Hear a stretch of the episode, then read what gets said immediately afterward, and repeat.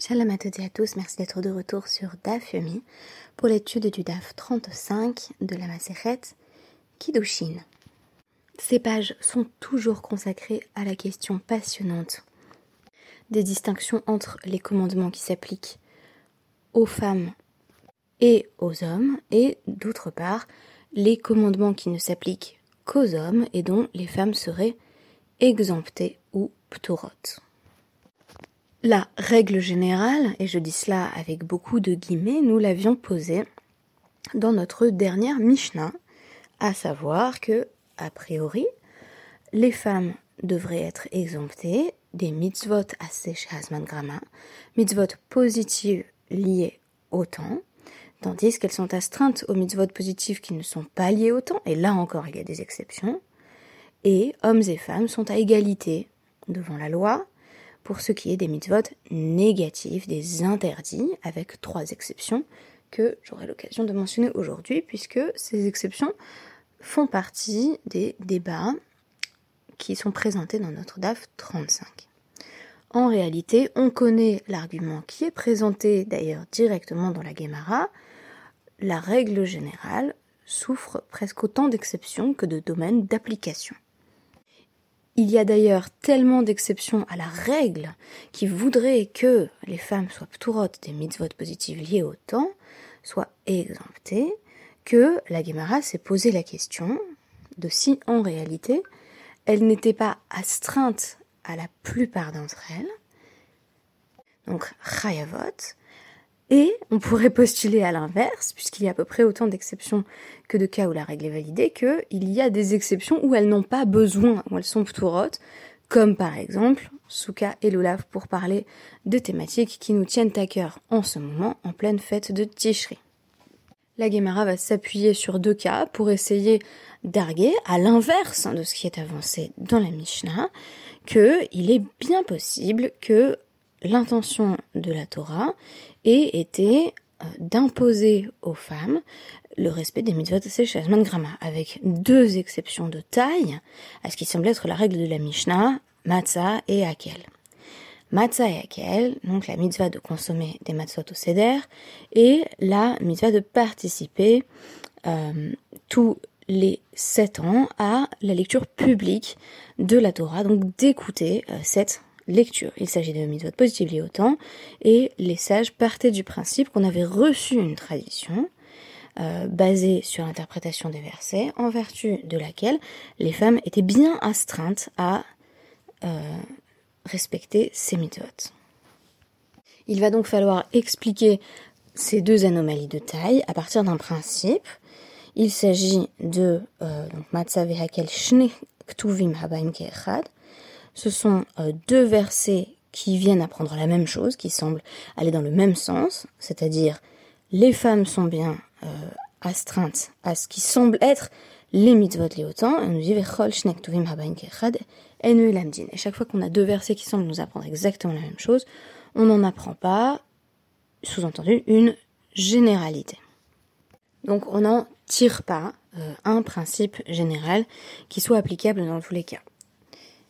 On se rappelle également du débat qui est développé notamment à la page 96 du traité Hérouvine sur la question même de savoir si les femmes sont exemptées des tfilines en tant que mitzvah positive liée au temps, puisqu'il y a débat euh, qui euh, met en scène donc différents sages qui vont se poser la question de si les tfilines, les phylactères sont une mitzvah positive liée au temps. Selon euh, Rabbi Meir, les tfilines sont une mitzvah positive qui n'est pas liée au temps. Alors ça veut dire quoi lié au temps? Ça veut dire qu'il y a un moment spécifique pour accomplir la mitzvah. Vous savez bien, par exemple, qu'on met les tfilines le jour et non pas la nuit. Si on met les tfilines le jour et non pas la nuit, alors c'est que c'est une mitzvah positive liée au temps qui ne peut être effectuée que pendant une période spécifique. Quant à la règle qui voudrait que deux versets qui semblent venir à l'appui de la même idée euh, ne peuvent pas être utilisés pour généraliser, euh, on nous dit que pour euh, Rabbi Yehuda, on ne peut pas appliquer ce principe. Donc il réfutait ce principe euh, des, des des deux versets qui semblent venir enseigner la même chose, en disant il n'y a pas de raison, on pourrait au contraire étendre la réflexion à partir des deux cas qui pourraient démontrer que les femmes sont tout à fait exemptées. En d'autres termes, oui, les sages ont posé une exemption des femmes qui a l'air d'être straightforward, euh, qui a l'air de faire sens, d'être applicable dans tous les cas, et puis ils ont constaté à quel point, dans la pratique et dans le détail, il était délicat de déterminer quelles étaient les mitzvot dont elles étaient exemptées, et à l'inverse, euh, quelles étaient les mitzvot pour lesquelles on estimait qu'elles étaient astreintes. Peut-être est-ce ce domaine de flou euh, à la qui a conduit au fait que certaines mitzvot sont restées traditionnellement euh, des mitzvot liées au temps dont les femmes seraient exemptées, euh, par exemple la souka, où une minorité de femmes dans le monde orthodoxe s'astreignent à consommer toute nourriture sous la souka. À l'inverse, on a pu constater qu'avec le loulav, euh, on a eu à des époques diverses des femmes dans le monde ashkénaze et séfarade, comme en témoigne le Maharil dans le monde ashkénaze et le Ben Ishraï dans le monde séfarade, qui ont collectivement pris sur elles d'écouter le chauffard comme si c'était une mitzvah euh, qui voilà, les concernait au premier chef. Or, en réalité, c'est l'un des exemples donnés, notamment dans le traité Roshana, page 34, d'une mitzvah euh, positive liée au temps, ce qui est tout à fait confirmé dans notre euh, traité Kiddushin, qui va directement nommer le chauffard aux côtés euh, des euh, mitzvot liés au temps qui sont liés à Sukkot. Et pourtant, euh, les femmes se sont astreintes à travers un mécanisme de ce que le Ben appelle une création de Neder. C'est comme si une femme avait pris sur elle le vœu de le faire. Et donc, si individuellement une femme souhaite cesser de se conduire comme les autres, elle doit faire Atarat Nedarim, elle doit annuler son vœu. Vous voyez qu'on est en plein dans la préparation, non seulement de Sukkot, mais également euh, de Kippour avec ce col nidré qui arrive dans exactement une semaine. Alors une, loi dont on parle en réalité moins souvent et qui souffre beaucoup moins d'exceptions, euh, c'est celle qui nous dit que les hommes et les femmes ont la même obligation du point de vue des mitzvot dites négatives, des prescriptions, des interdits. Dans le langage de la Mishnah, Chol mitzvot lo ta'ase. Littéralement, les mitzvot ne fait pas.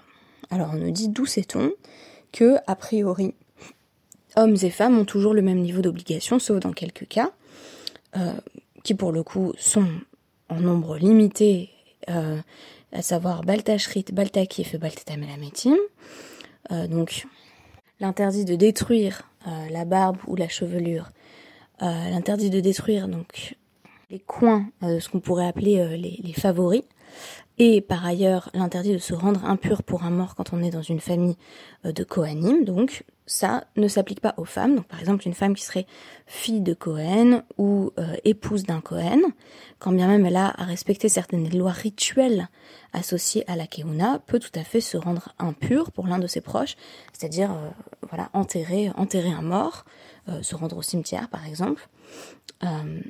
Ce que le Cohen lui ne pourra faire que pour ses plus proches parents. Alors d'où sait-on que hommes et femmes ont le même rapport à la loi du point de vue de l'interdiction, c'est euh, l'école de Rabbi Ishmael qui nous enseigne à Markra Ish o Isha Yasu Mikol Chatot euh, Ha'adam. Donc dans Bamidbar 5.6, quand on nous dit quand un homme ou une femme commettra l'une des transgressions qu'une personne peut commettre. Alors à Ish le Isha, les Ish, les Chol, Onashim Shebatora. Hommes et femmes sont égaux dans tous les châtiments qui peuvent être infligés dans la Torah. Ils sont, en d'autres termes, égaux face à la loi. Lorsqu'il est question des décrets qui sont placés dans les Israël, l'expression, euh, reprise d'ailleurs par l'école de Rabbi Eliezer, est la suivante Asher Tassim Lefnehem. Donc voici les décrets qui seront placés devant eux, sous-entendu hommes et femmes. Cette fois-ci, euh, l'utilisation du verset peut être considérée comme moins probante parce que on nous mobilise simplement le pluriel, alors c'est le masculin pluriel par défaut, et on nous dit c'est évident que ça vient inclure les femmes, alors qu'on aurait tout aussi bien pu euh, dire en sens inverse. Non, c'est l'ifnehem et pas l'ifnehen, et donc c'est que les femmes ne sont pas forcément incluses. Ici, c'est pas l'utilisation qui est faite de ce verset, puisqu'on va nous dire Hishave Hakatuv, Ishlisha, Echol Dinim chez là encore, toutes les lois s'appliquent euh, également aux hommes comme aux femmes dans le domaine euh, des interdits. Et enfin, l'école de Riskia va pour le coup prendre une expression qui là encore associe hommes et femmes directement, chez mode 21-29, euh, au sujet de la rançon qu'une personne paye, donc dans un premier temps, c'est après avoir été négligent, donc après avoir eu un animal qui tue quelqu'un. Et donc on nous dit Vehemit isho isha et il a tué un homme ou une femme. Donc là encore, ish donc isha leish lechol mitot shebatora. Donc ils ont les mêmes peines de mort. Donc ils ont la même encore responsabilité légale et les mêmes châtiments s'appliquent aux uns et aux autres. Mais aussi, et c'est ce qui est très intéressant, ce qui va être développé dans la suite de la Gemara, tuer un homme et tuer une femme, c'est la même chose. C'est-à-dire que leurs vies sont de même valeur. Alors on nous dit, on avait besoin des trois cas, des trois enseignements, parce que dans le premier cas, où il est question du fait qu'une femme est susceptible voilà, d'apporter les mêmes sacrifices qu'un homme pour obtenir la kapara, l'expiation, on pourrait dire euh, Mishum kapara chas ramana ala. Hommes et femmes sont égaux face à la question des sacrifices, parce que Hachem a pitié des femmes, euh, et dans sa miséricorde, il dit c'est pas possible que les femmes n'aient pas de recours quand elles ont commis justement une transgression, euh, il faut qu'elle soit associée aux hommes dans l'effort du repentir. Donc là, on va plutôt bien s'y retrouver puisqu'on est en pleine préparation de Kippour. Mais on aurait pu dire à Valdinin que pour ce qui est du jugement, euh, donc la manière dont un homme et une femme vont être jugés, euh, Emma ish devar masa ou matan in ishalo. On pourrait dire bah ça s'applique plus aux hommes qu'aux femmes puisqu'en général c'est les hommes qui font du commerce, les femmes c'est plus rare. Et on nous dit vei ashmainan mishum des Chayatahi, Abal, Kofer, Emma? On nous dit, mais si on avait appris que le fait que dans, dans les dîners mamonotes, en matière de jugement euh, monétaire, cela s'applique à une femme aussi, c'est parce que Mishum Chaviotahi. Alors c'est quoi cette histoire de Chaviota C'est parce que c'est son... Euh, littéralement, c'est sa vie. Ça veut dire quoi? Que en réalité, il y avait bel et bien, comme dans euh, le chant Eshetraïl, des épouses qui commerçaient et donc on pourrait nous dire, c'est évident qu'à ce moment-là, il faut juger les hommes comme les femmes, parce qu'il y a des femmes pour qui c'est vraiment leur moyen de subsistance. Voilà, c'est peut-être Rayota, c'est peut-être la meilleure traduction qu'on puisse trouver. Il y avait des femmes qui faisaient du commerce, moins courant que les hommes sans doute, euh, mais pour ces femmes, c'était leur moyen de subsistance. Donc on ne pouvait pas les juger différemment des hommes. Aval, euh, Emma, mais au sujet de la rançon qu'il faut payer quand on a un animal euh, une bête qui euh, commet on pourrait parler d'homicide involontaire parce que l'animal lui-même ne peut pas grand-chose, mais en tout cas on juge que le propriétaire a été négligent. On nous dit ish devar mitzvot in isha lo. On pourrait penser que un homme littéralement est une chose du commandement, c'est-à-dire que l'homme est une chose commandée. L'homme est un sujet qui est soumis au commandement auquel cas, oui, il y a une rançon plus élevée à payer, tandis que pour une femme, ce ne serait pas le cas. Quel est le présupposé derrière cette interrogation? Eh bien, tout simplement que la valeur d'une personne, la valeur de sa vie, est déterminée par le nombre de mitzvot qu'elle a à accomplir. On comprend mieux en ce sens les fameuses bénédictions du matin qui, comme vous l'aurez constaté, forment une gradation de la personne qui a le moins de mitzvot euh, le non-juif, vers l'esclave qui en a plus, et enfin euh, la femme, Shelo Asani Isha, comme le récitent la plupart des hommes juifs orthodoxes, à savoir tu ne m'as pas fait femme. Qu'est-ce que ça veut dire tu ne m'as pas fait femme?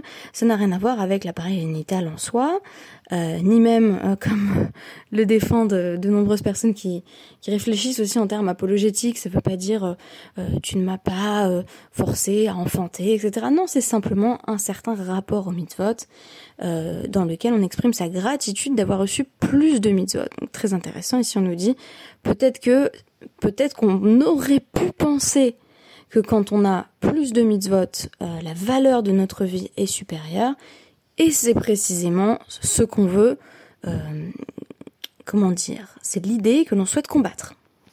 Que on continue à voir dans le fait d'avoir plus de mitzvot une forme de privilège, à travers le principe que nous venons d'étudier de Gadol à euh, c'est-à-dire qu'une personne qui agit par obligation a plus de mérite qu'une personne qui agit sans avoir reçu l'obligation.